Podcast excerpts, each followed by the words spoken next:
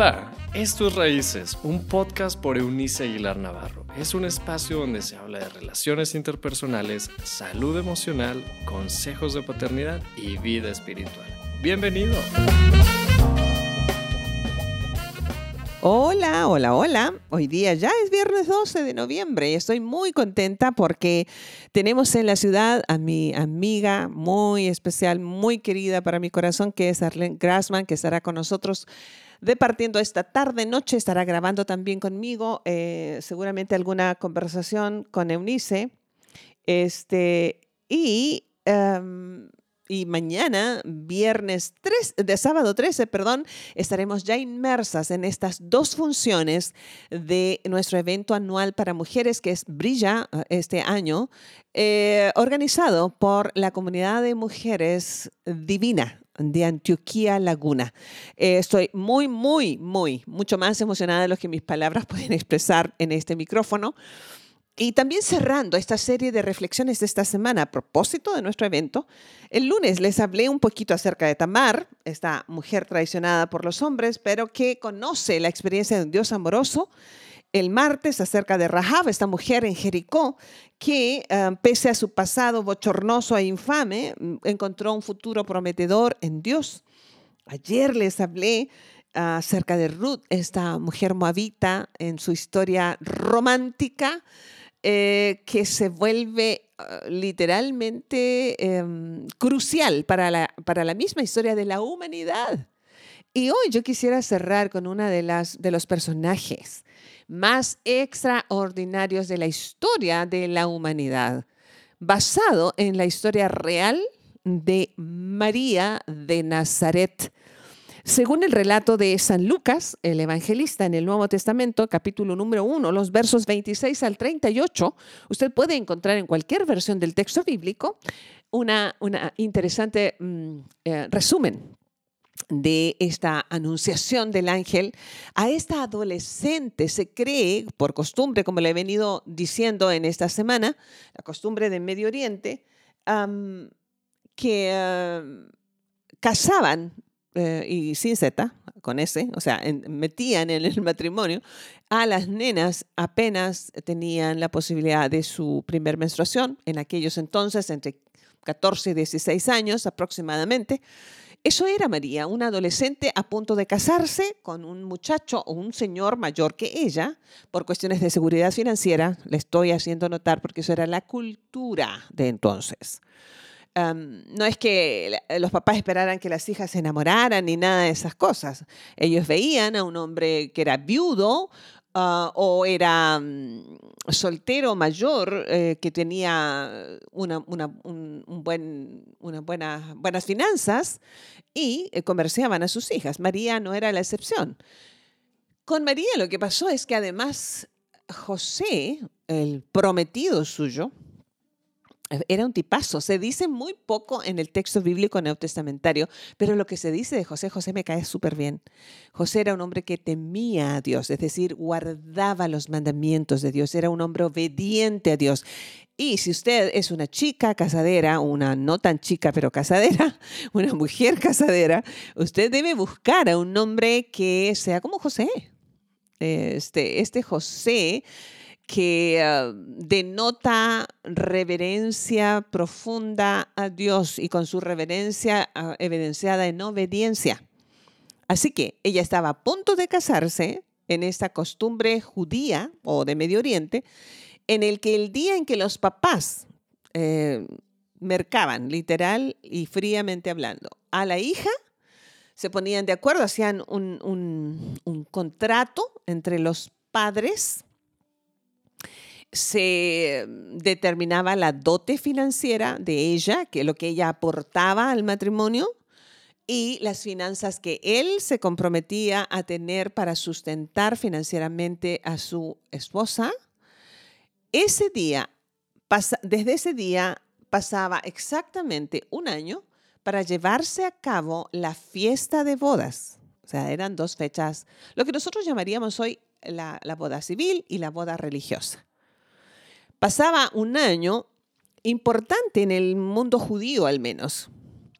En ese año, la novia se preparaba en su ajuar. Y el ajuar no, era solamente o no contaba solamente con el vestido. Tenía que tener por lo menos de cuatro a siete vestidos porque la, la fiesta de boda judía duraba siete días. Así que había que juntar, había que juntar dinero. Y, em, y además el ajuar también em, contenía la ropa de cama y de los enseres básicos que llevaría al hogar, a la casa donde em, viviría con su marido. Ese año tenían todo el año para hacer todo a mano, para, no sé, lo que sea necesario lo construía para la casa la mujer.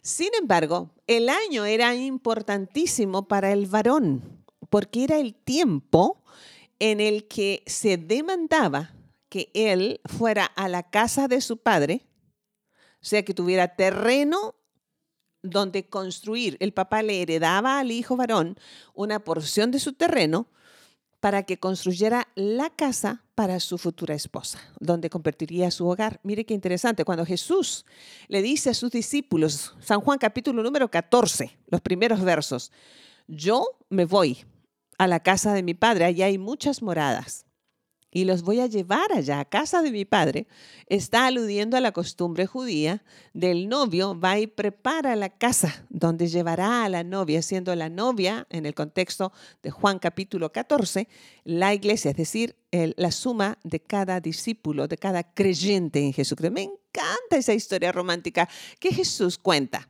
y entonces ya les digo, aludía a eso. Entonces, José y María estaban en ese año entre el contrato inicial o la boda civil y la espera para la fiesta de bodas. Cuando el ángel aparece y cambia toda la historia. Las veces en que Dios irrumpe en nuestras vidas y nos cambia la jugada. Para María fue un evento traumático, dice la escritura, San Lucas, el doctor Lucas lo cuenta así que María, María tuvo miedo. El ángel le dice, no temas. Bueno, pues estaba, estaba en shock. Yo hubiese tenido también mucho miedo. Eh, por la aparición misma, el mensaje, pero además lo que contenía. Le dice, te vas a quedar embarazada.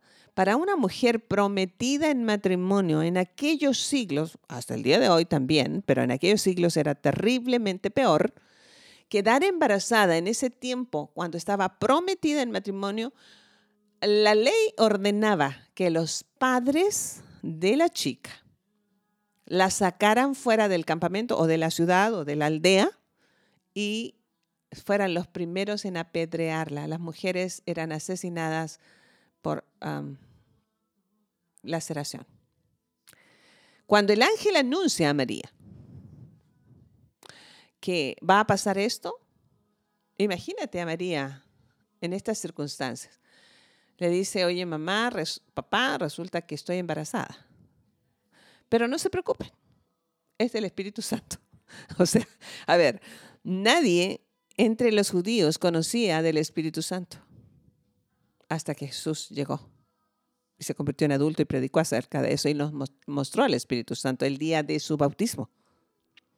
¿quién le iba a creer la historia a María? La anunciación fue fabulosa, fue divina, pero fue traumática. Porque cuando Dios irrumpe en lo que consideramos, sí lo sabré. Tenemos una vida, tenemos sueños, tenemos planes. Y Dios irrumpe. Y no entendemos absolutamente nada de lo que está haciendo hasta que una vez más decidimos creerle a Dios y no a nuestras circunstancias. María es esta mujer que asume el momento que toda la eternidad había esperado, la eternidad como tal. Ella se sometió en obediencia frente a un plan que no entendía. Y fue humilde, dice, aquí la sierva del Señor. No conozco hombre, o sea, no tengo idea cómo esto va a ser. Asumo los riesgos, a lo mejor ella solamente imaginaba, pero soy su sierva y se haga conmigo conforme a su voluntad. ¿Cuántas veces hemos podido decir eso, mujeres, hombres, amigos míos, cuando no entendemos nada de lo que está pasando? Debiéramos imitar la fe de María. Señor, no entiendo a dónde me llevas, no tengo idea por qué me quitas esto, no sé por qué estoy pasando por este dolor, no entiendo hacia dónde me llevas, no veo nada más que oscuridad. Pero heme aquí, soy tu siervo, soy tu sierva, hágase conmigo conforme a tu voluntad. Wow, yo quiero ser un poco más como María cada día. He tenido que caminar algunos, muchos caminos, senderos, en los que sí, llorando he obedecido, pero quiero ser recordada por mi obediencia. Cuando María viaja, cuando tiene tres meses de embarazo, viaja a las montañas de Judea, lo relata también en Lucas, este, en su capítulo número 2. tuve la oportunidad en uno de los viajes a Tierra Santa de conocer la aldea donde nació Juan el Bautista.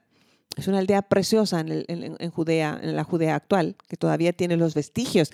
Hay una, una, construcción, un templo allí, algo que le llaman templo, una construcción pues antigua, que data del siglo segundo, si no me equivoco, de nuestra, de nuestra era.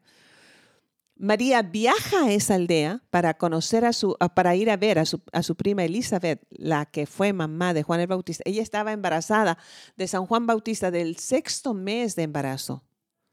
Y dice la escritura, dice Lucas, que cuando Elizabeth ve o se da cuenta que va llegando María, el bebito en su vientre brinca de alegría, reconociendo al Cristo, al bebito que, que traía en el vientre María. Wow. Y Elizabeth hace una declaración, que es lo que, con lo que yo quiero que, que nos quedemos en esta reflexión hoy. Elizabeth le dice, María, tú serás recordada porque le creíste a Dios. María es la mujer de fe que quiero ser cada día. Es la mujer, la persona que hombres y mujeres debiéramos buscar ser Suelo enseñar y lo reitero hoy. Ojalá le prendiéramos menos velas a María e imitáramos más su fe. Seguro que nuestra historia personal, familiar, financiera, relacional sería otra. Fue María la que al creerle a Dios con sencillez se volvió inolvidable. Yo quiero ser alguien inolvidable por mi fe. Quiero que las personas me emulen algún día a causa de mi fe, de mi convicción profunda. Yo quiero experimentar la gloria de Dios, esto que, eh, esto que anunció Isaías, la gloria del Señor ha amanecido sobre ti en medio de tus oscuridades del pasado o de la oscuridad del presente, donde no ves absolutamente nada. Me encanta conducir en carretera es una de mis fascinaciones sencillas. Eh, cuando estoy estresada o cansada, me gusta tomar mi automóvil y manejar. Y he manejado un sinfín de ocasiones en la madrugada, en ese claro oscuro del amanecer. Es más riesgoso, pero es interesante y es bello cuando en lontananza uno empieza a ver el efecto del sol en esta vuelta que está haciendo al, globo terráqueo y da sus primeros atisbos, sus primeros rayos del el amanecer. Es lo que dice Isaías, la gloria del Señor ha amanecido sobre ti. Levántate por eso y brilla, porque ha llegado tu luz. Brilla como María, creyéndole a Dios, allí en la oscuridad de la experiencia creyéndole a Dios ahí en medio de sus miedos, creyéndole a Dios ahí en medio de los riesgos. Por eso estas mujeres fueron tan fantásticas. No es porque fueron mujeres, sino fueron personas que le creyeron a Dios. En las cuatro historias que les relaté esta semana, así fue. Así que, levántate, resplandece, vamos, levántate y resplandece, porque la gloria del Señor está sobre ti. Es un hecho. No es que va a venir, es un hecho, está sobre ti. El Cristo ya llegó, está aquí para resplandecer su bondad, su gracia, su perdón, su esperanza, sobre todo su amor sobre ti. Muchísimas gracias, Dios del universo, por fijarte en nosotros. Y creer en que podemos serte útiles más allá de nuestros miedos, más allá de nuestros, nuestro pasado, de nuestros hierros, de nuestra escasísima fe. Hoy queremos tomar tu luz y brillar a causa tuya y en beneficio de todos los que nos rodean. Has sido extraordinariamente bondadoso con nosotros. Una vez más agradezco tu extravagante manera de amarnos. Recibimos tu paz. En el nombre del Padre, del Hijo y del Espíritu Santo, que así sea. Ha sido una semana maravillosa. Yo espero tener un sábado, literalmente un sábado de gloria, con las mujeres que se hagan presente mañana. Y la próxima semana, ya les digo, estaremos escuchando en más de algún podcast a un grupo de mujeres interesantes que estamos queriendo trascender a nuestra vida común y hacer cosas de bondad, eh, evidenciar bondad, la bondad del cielo en la vida y en el tiempo que nos toca vivir. Dios sea con nosotros, no es un deseo, es una una declaración de, una convicción. Dios es con nosotros. Hasta el lunes nos escuchamos en una nueva entrega de los podcasts de Raíces. Escríbanos a www.euniceaguilar.com. Háganos saber que está allí y tiene acceso a mi taller de Biblia, tiene acceso directo a los podcasts y a este correo electrónico si usted se, se suscribe, que estamos enviando una vez a la semana para entrar en contacto. Háganos saber cómo se siente. Gracias por los mensajes que hemos recibido, porque nos alientan a seguir haciendo esto Gracias una vez más aquí directamente a mi querido productor que viene del trabajo cansado a hacer posible que esto suceda. Sé que Dios está haciendo algo grande en su vida y lo va a hacer mucho más. Hasta entonces, chao, chao. Gracias por habernos acompañado en este episodio de Raíces. Te invitamos a que te suscribas en la plataforma de tu preferencia y también que puedas compartir este contenido con aquellos que están en tu mundo. Puedes seguir conectado a través de la página web www.euniceaguilar.com. También en Facebook búscanos como Eunice Aguilar y en Instagram como arroba Eunice Aguilar N. Nos escuchamos en la próxima.